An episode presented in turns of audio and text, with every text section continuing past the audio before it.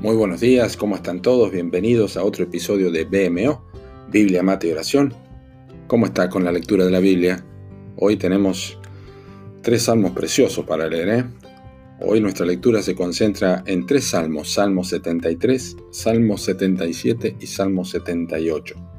Y nuestro episodio se titula ¿Tienes preguntas para Dios?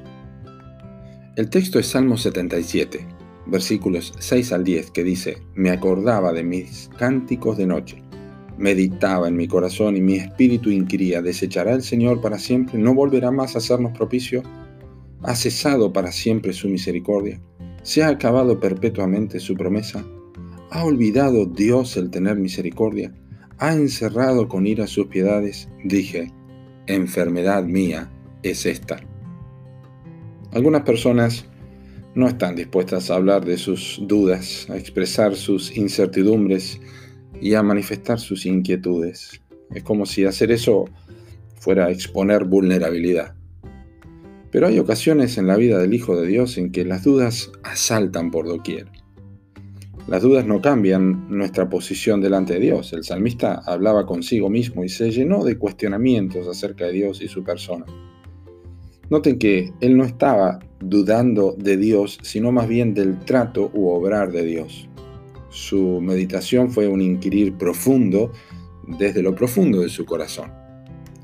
Los seis cuestionamientos que hace Asaf aquí casi nos resultan irreverentes, ¿verdad? Cuando uno los lee, pero solo es necesaria una mínima cuota de sinceridad para reconocer cómo tantas veces luchamos con preguntas sin respuesta que atacan los mismísimos fundamentos de nuestra propia fe.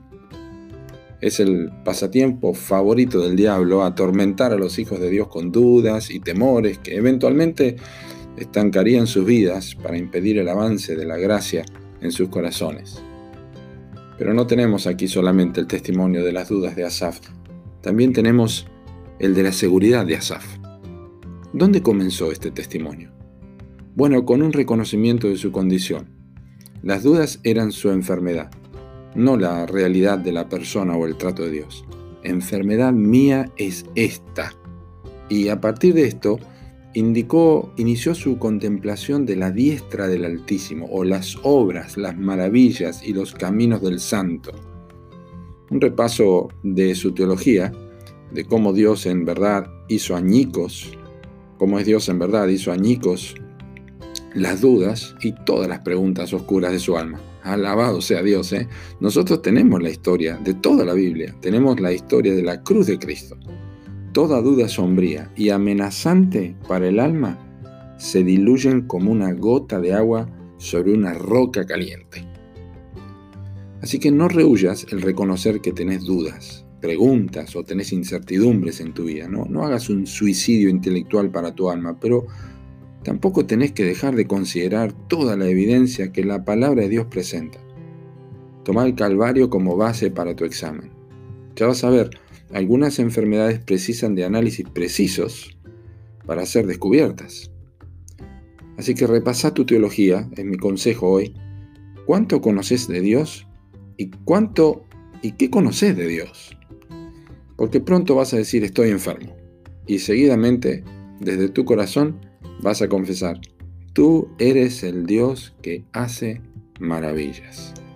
Que aproveches hoy así la lectura del Salmo 73, del Salmo 77.